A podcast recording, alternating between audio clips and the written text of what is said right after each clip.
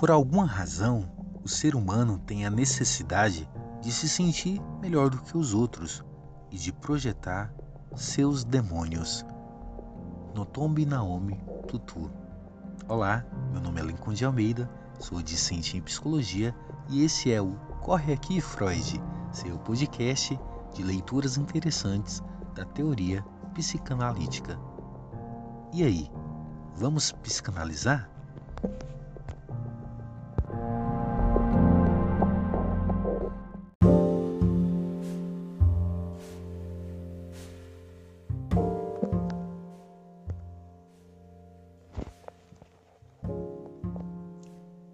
Desvendando o mecanismo da projeção.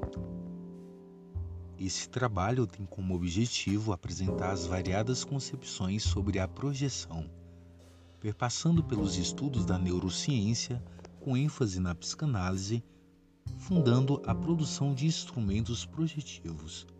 O estudo da projeção prevê, em geral, a perspectiva de algo que se desloca de um lugar para outro, e nesse interim sofre algumas transformação, de modo que o objeto original não é exatamente igual ao final, mantendo apenas algumas características que o identificam.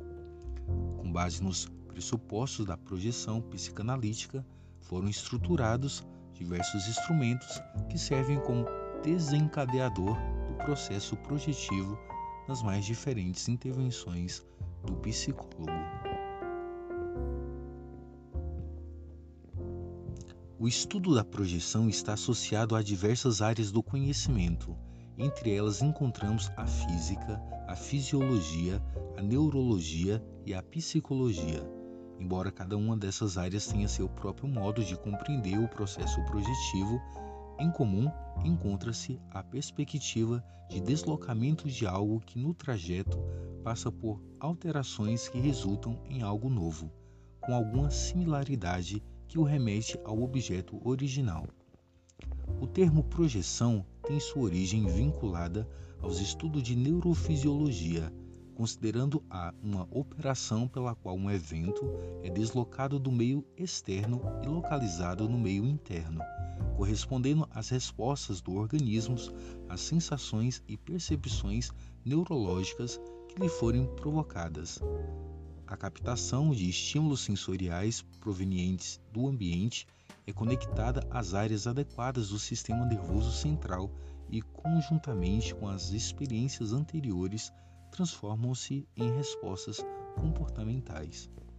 Os estudos relativos à projeção sobre o foco da neurologia iniciaram com questões relativas ao aparelho óptico, entendendo-se para as transmissões sensoriais provocadas por estímulos externos e internos ao organismo. Na projeção ótica, buscava-se compreender como ocorre o processamento da imagem captada do meio externo pelo olho, o registro na retina e a decodificação das informações pelo cérebro, através dos nervos e sistemas ópticos, realizando o processo de elaboração visual da imagem externa. Assim, quando há algum comprometimento neurológico ou cognitivo em qualquer das etapas necessárias ao processamento das informações, a projeção da imagem no cérebro é alterada, alterando a percepção do real.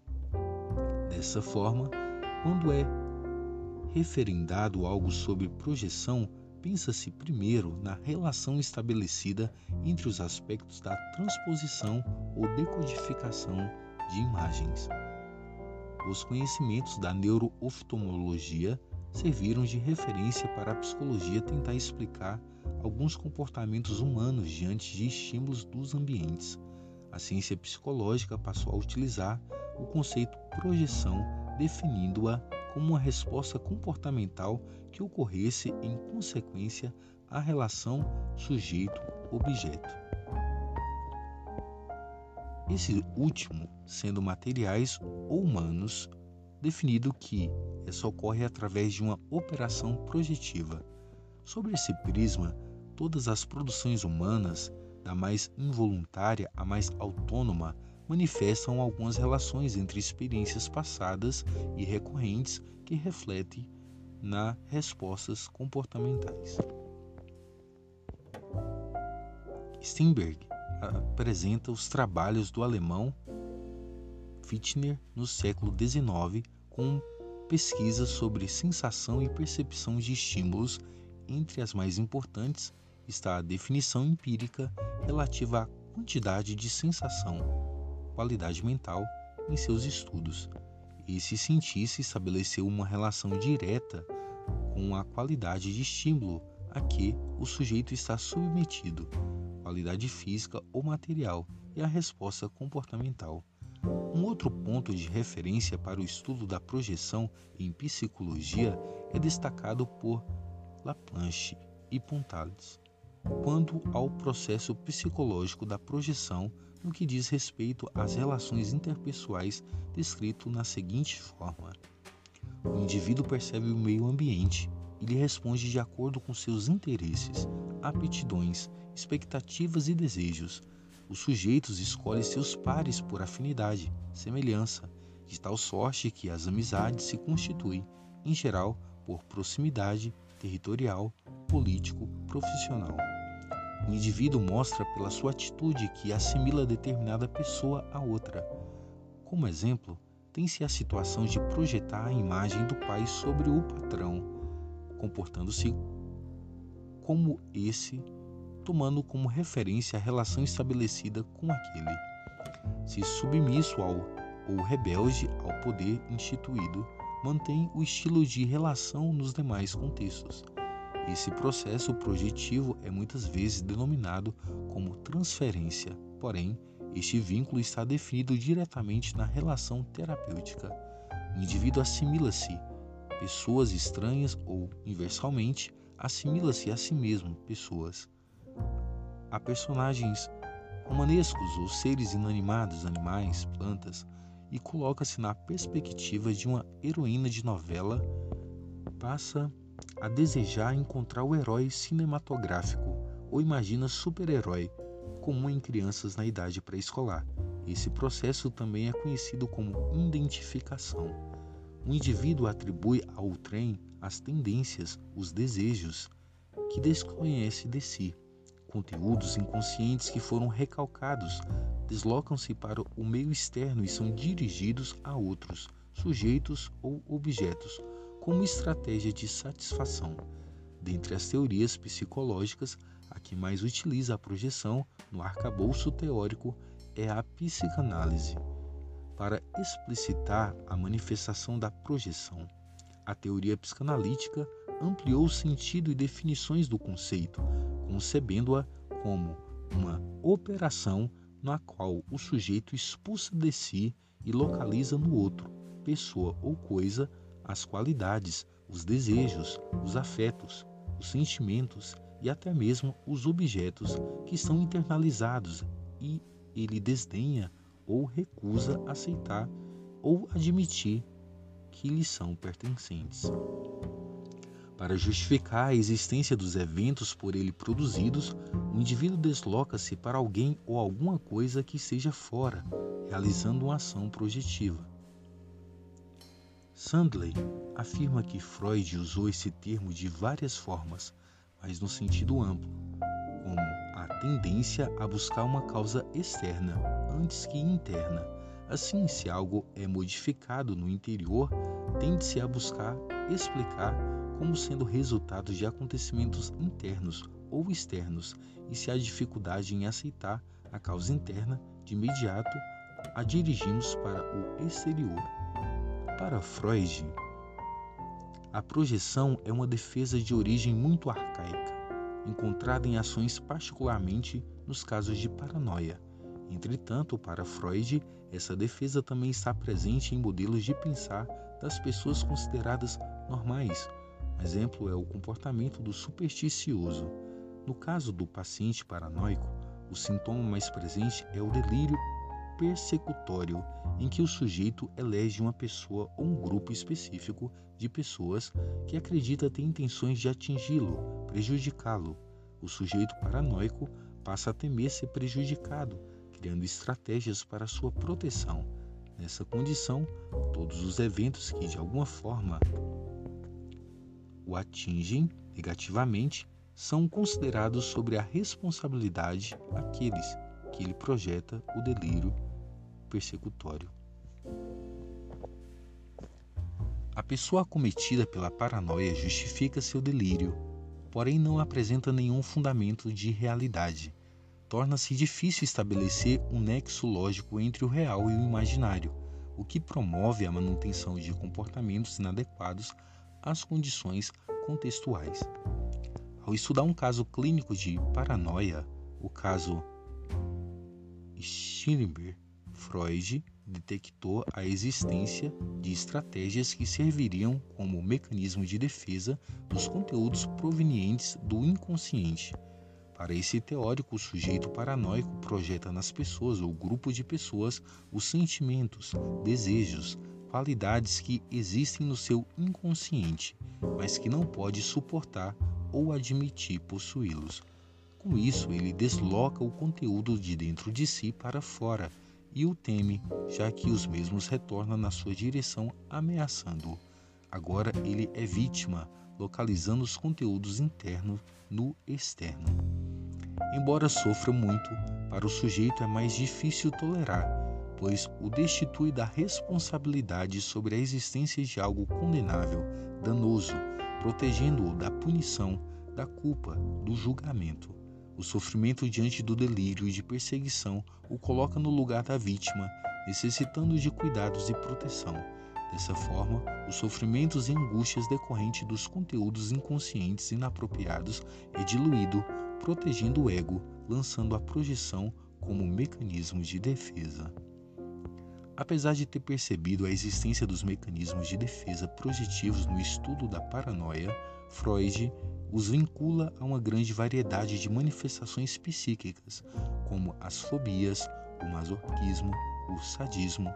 O autor acima ainda acrescenta que há a presença desses mecanismos em manifestações grupais de diferentes contextos e relações humanas, como a religião, o preconceito, a cultura, do modo a expandir a projeção como mecanismo de defesa comum a todos os indivíduos.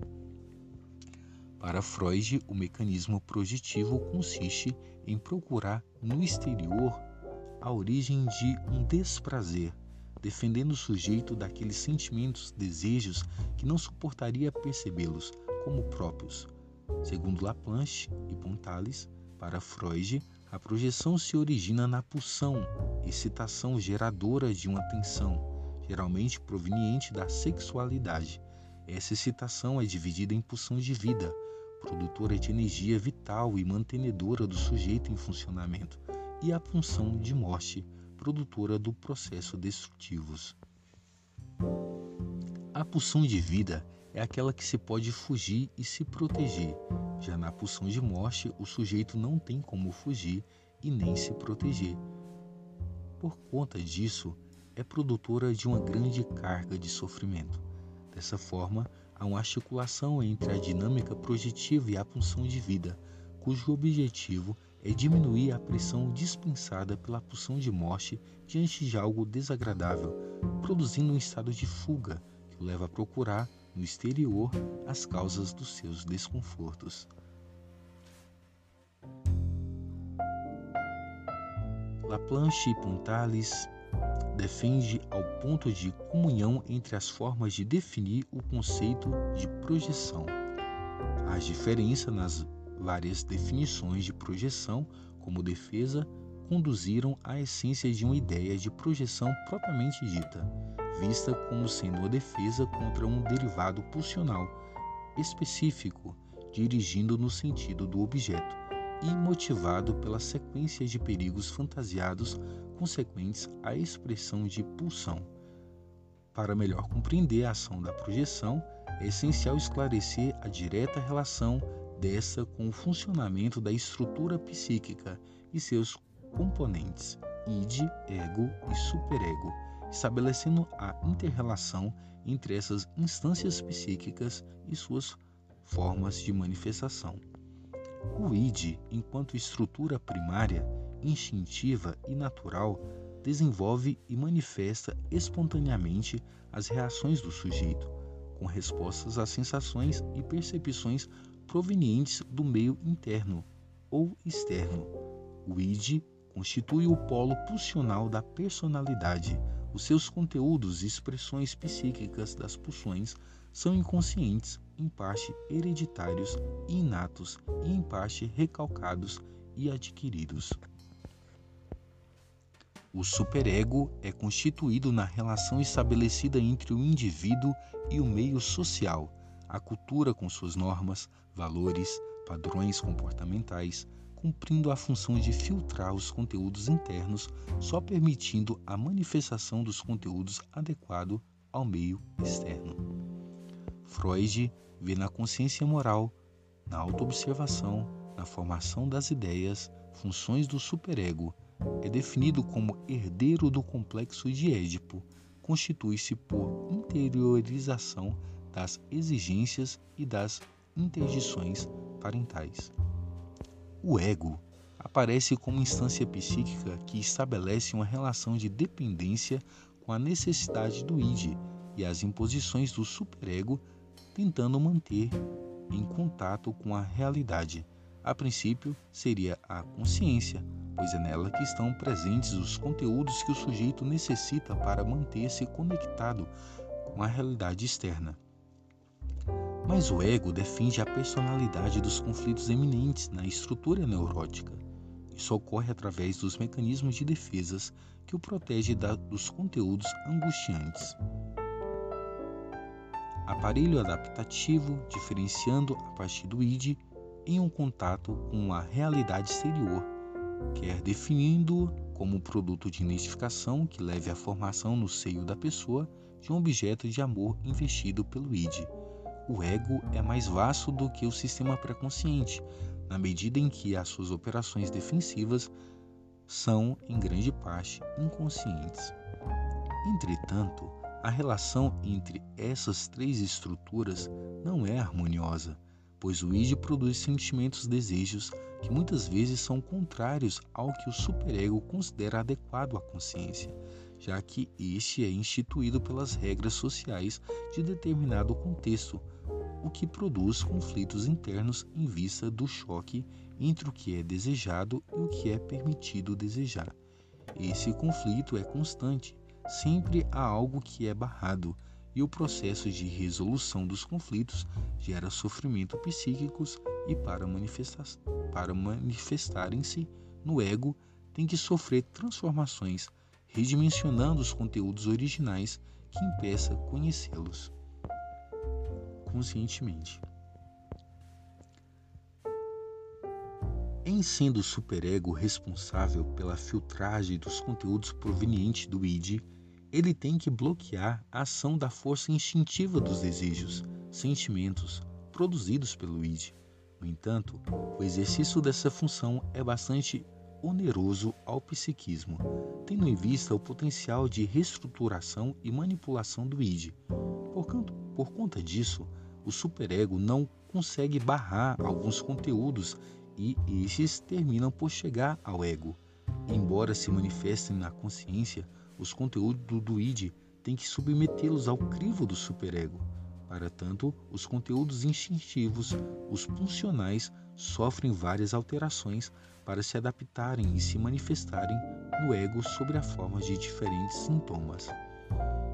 Laplanche e Pontales defende que o ego é produto do id em constante adaptação às exigências providas do meio externo estando o superego vigilante quanto ao cumprimento das regras sociais.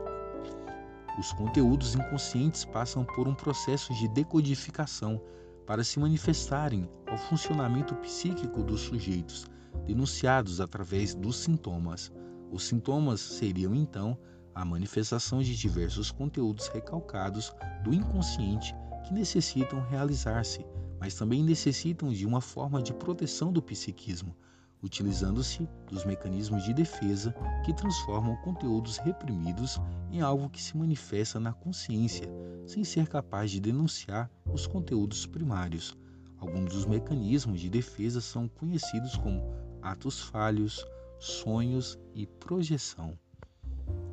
As manifestações do inconsciente ocorrem através da transformação do seu conteúdo, na tentativa de burlar a interferência do superego, para, de alguma forma, aparecer como produto das ações de cada sujeito, sem que ele possa se dar conta do significado original.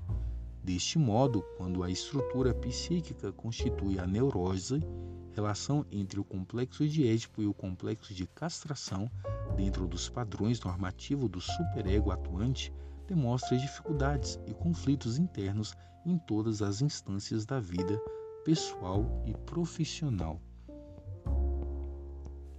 Para a teoria psicanalítica, em todas as expressões humanas, há a denúncia de conteúdos inconscientes. Com isso, os conflitos, os desejos, desafetos estão presentes em tudo que fazem, dizem, mesmo que de maneira distorcida, isso porque todo o funcionamento psíquico resulta do medo, com os complexos foram elaborados. Então, ao analisar o discurso, a produção dos indivíduos, é inevitável aproximar-se dos conteúdos mais inconscientes, mecanismo que decorre do processo projetivo. Tomando por base esse pressuposto, alguns estudiosos montaram instrumentos que facilitassem o acesso aos conteúdos internos, que pudessem auxiliar a captação da manifestação dos conteúdos internos e a compreensão do sofrimento psíquicos. Os instrumentos construídos para conhecer as ações do inconsciente foram denominados de técnicas projetivas. Embora Freud já utilizasse o termo mecanismo projetivo na formulação teórica do estudo de caso Stirenberg em 1913, o uso da expressão projetivo enquanto algo relacionado a manifestações inconscientes em produção humana foi utilizado pela primeira vez por L. K. Frank em 1939. Esse autor utilizou o termo projetivo para explicar a relação de parentesco existente entre o teste de associação de palavras de Jung, de 1904, o teste das manchas de tinta de Rochat, de 1920, o teste de desenho em 1923 e TAT, teste de apercepção temática, de Mowbray em 1935. Frank afirmou que esses testes levariam a uma investigação dinâmica e holística da personalidade, sendo um dos grandes instrumentos que o psicólogo dispõe na elaboração de um psicodiagnóstico. Quando se fala em teste, vislumbra-se uma padronização e escolagem tão presente nos testes de aptidão. Isso abre um leque de discussão em torno da sua validação já que esses aspectos não estão presentes nos testes projetivos.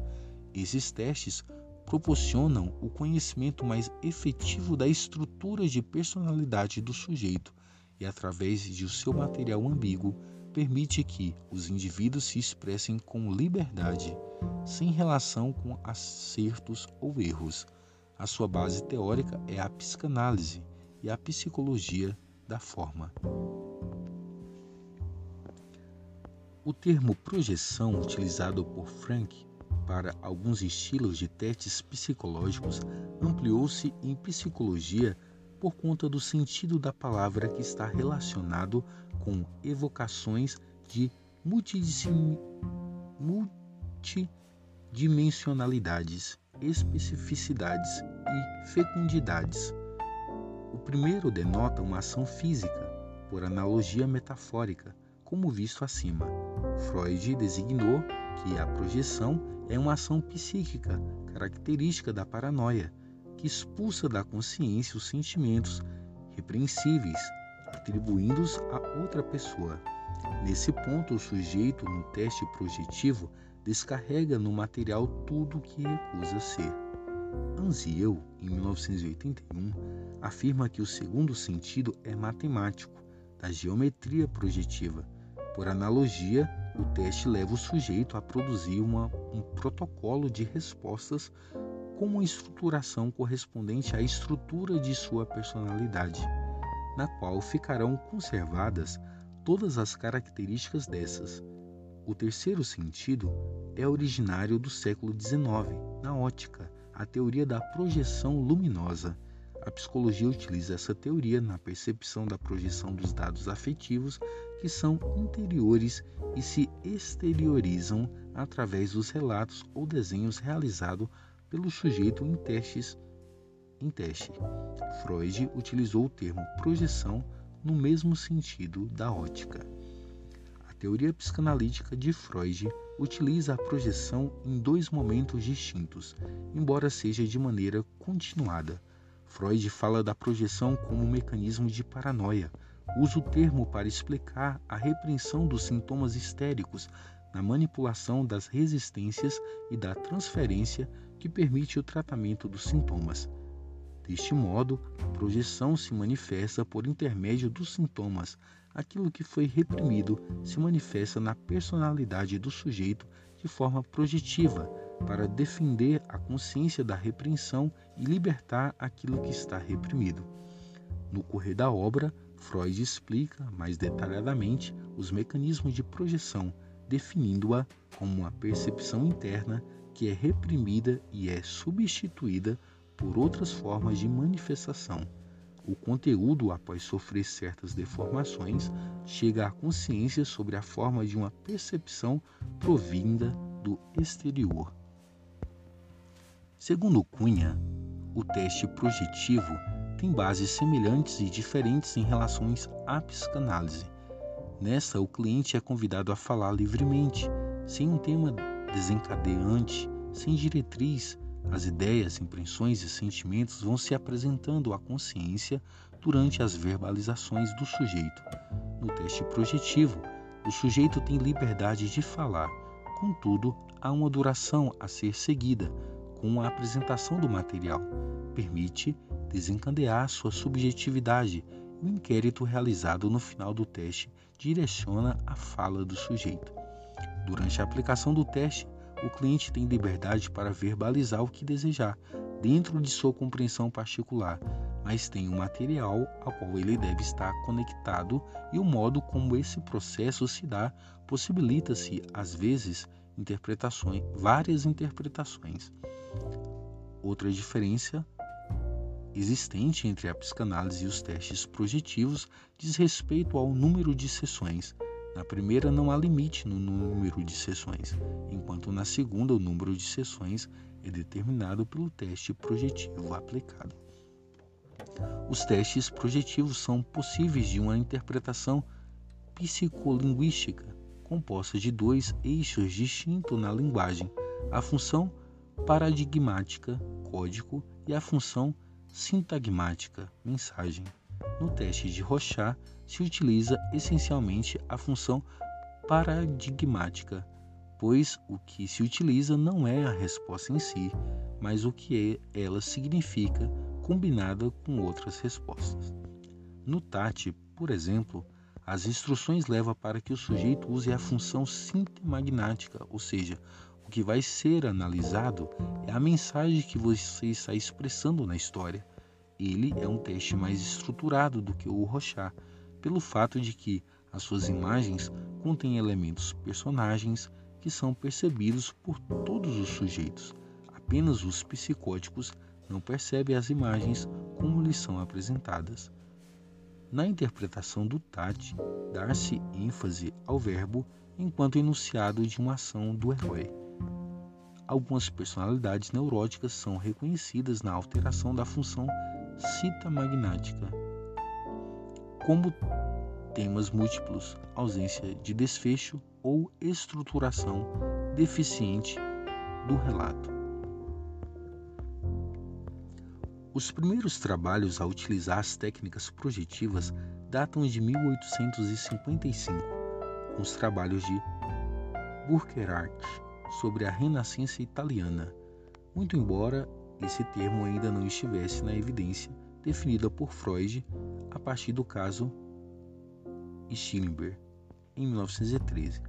Ele recriou as estruturas de personalidade e atmosfera da época a partir da análise das obras de arte de um autor, partindo do pressuposto de que a obra reflete a personalidade do autor, bem como a época em que ele viveu. Sobre essa premissa, Freud comenta algumas obras clássicas e as características de seus autores. O exemplo é Goethe em seu manuscrito de 1897, Édipo Rei, de Hamlet, as obras de Leonardo da Vinci. Inspirado no estudo das obras clássicas, muitos autores começaram a elaborar vários testes projetivos, alguns bastante semelhantes, com a finalidade de conhecer a personalidade dos indivíduos das mais variadas faixas etárias, crianças, adultos e idosos. Mesmo com os testes projetivos que aparentam uma certa distinção para com os demais, todos partem do mesmo princípio teórico, o registro de conteúdos inconscientes que têm dificuldade de manifestação à consciência. Dentre os testes mais conhecidos estão o HTP, testes gráficos utilizados com crianças, adolescentes e adultos. No teste é solicitado que o sujeito desenhe uma casa, uma árvore, uma pessoa, a família de origem e a família ideal. A interpretação é baseada nos protocolos elaborados por diversos estudiosos e tem como referência o conjunto dos aspectos dos desenhos separadamente e em conjunto. O TAT, teste de apercepção temática, é um teste aplicado em adolescentes e adultos. É composto por 31 lâminas ou gravuras, mas devem ser aplicados somente 20 escolhida de acordo com o sexo e idade do examinado. Nesse teste, o sujeito é solicitado a observar a imagem e, a partir daí, narre uma história com início, meio e fim, a qual será registrada integralmente pelo psicólogo. A interpretação é realizada tomando por base as interpretações dos conteúdos manifestos e latentes através dos, das necessidades dos protagonistas, conflitos e ansiedades e resolução de problemas. Fábula de Dus teste utilizado mais frequentemente com crianças, já que trabalha com temas restritos à vida dela. O teste é composto de várias fábulas ou histórias com trechos pré-estabelecidos, de modo que a criança tenha que dar continuidade e fim a essa história. O teste é composto de 10 fábulas, aplicados em uma única sessão. As fábulas são Fábula do Pássaro, Fábula do Aniversário de Casamento, Fábula do Carneiro, Fábula do Enterro, Fábula do Medo, Fábula do Elefante, Fábula do Objeto Fabricado, Fábula do Passeio com o Pai e a Mãe, Fábula da Notícia e a Fábula do Sonho Mal. Fábula do Sonho Mal. Cada fábula é dirigida a uma área da vida do sujeito e busca dispersar a manifestação de conteúdos latentes reprimidos que possam estar provocando angústias. Simundes. Esse teste foi criado, Simundes, nos Estados Unidos, adaptando o TAT, e é um teste indicado para adolescentes. O SIMUS é um teste para adolescentes de 12 a 18 anos, de ambos os sexos. A princípio, esse teste foi criado com 42 lâminas e aos poucos foi sendo reduzido para 20, tomando como referência aquelas que levavam os pacientes às melhores produções de formas e conteúdo. As lâminas são aplicadas em duas sessões de uma hora cada, com a aplicação de 10 lâminas. O paciente tem que contar uma história sobre a lâmina que lhe é apresentada, com início, meio e fim. Pirâmide de Feister pressupõe que as cores desempenham e manifestam as emoções. Para tanto, utiliza as cores. É apresentado ao sujeito uma série de quadrinhos e pede-se que ele construa uma pirâmide com eles. Em seguida, pede-se que ele construa três pirâmides bonitas e três pirâmides feias. Na análise, estão presentes os aspectos estruturais da pirâmide em conjunto com as cores escolhidas, classificando-as de acordo com a ordem em que o paciente escolheu os quadrinhos. A análise tem por base a tabela de frequência das cores e das síndromes. Rochard O teste de Rorschach é composto por 10 lâminas com imagens representadas como manchas de tinta, que servem como disparador pela ambiguidade das imagens estimula a fantasia e a percepção cognitiva. Os sujeitos são estimulados e descrevem o que veem nas manchas inteiras e ou parte das imagens. A análise desse teste é bastante complexa, exigindo muito treino e domínio do examinador quanto ao instrumento. Existe uma grande quantidade de instrumentos psicotécnicos cuja base interpretativa é a projeção psicanalítica. Alguns deles são largamente utilizados e até hoje já conhecido pela sociedade em geral, pelo fato de estarem presentes em avaliações psicométricas e processos psicodiagnósticos. Os casos mais corriqueiros são de exames para carteira de habilitação, seleção de pessoal, orientação profissional entre outros, e outros são resguardados a situações específicas. Muito embora haja uma vasta literatura sobre os testes projetivos e muitos profissionais utilizem esses instrumentos para fins diagnósticos, existe muito questionamento sobre a sua validade e fidedignidade deles, assim como sobre o arcabouço teórico que serve de interpretação. Isso ocorre pelo fato da teoria estar referendada em aspectos do psiquismo que não são possíveis de comprovação, e, como tal, os resultados obtidos nas aplicações dos testes projetivos não prevêem a perspectiva de replicação e controle de variáveis. Outra fragilidade surge em direção à interpretação dos dados obtidos, que prescreve o conhecimento de aspectos da vida do examinado para que a análise tenha maior profundidade. Esses instrumentos não possuem a natureza apropriada para adquirir a conotação científica, já que o rigor metodológico não o é possível, tendo em vista que os resultados são tantos quanto foram os sujeitos. Entretanto, os testes projetivos, por estarem referendados em uma interpretação de base analítica que preconiza a existência do inconsciente, não poderiam cumprir os preceitos da ciência pura, pois prescreve a subjetividade humana em construção direta com o instrumento.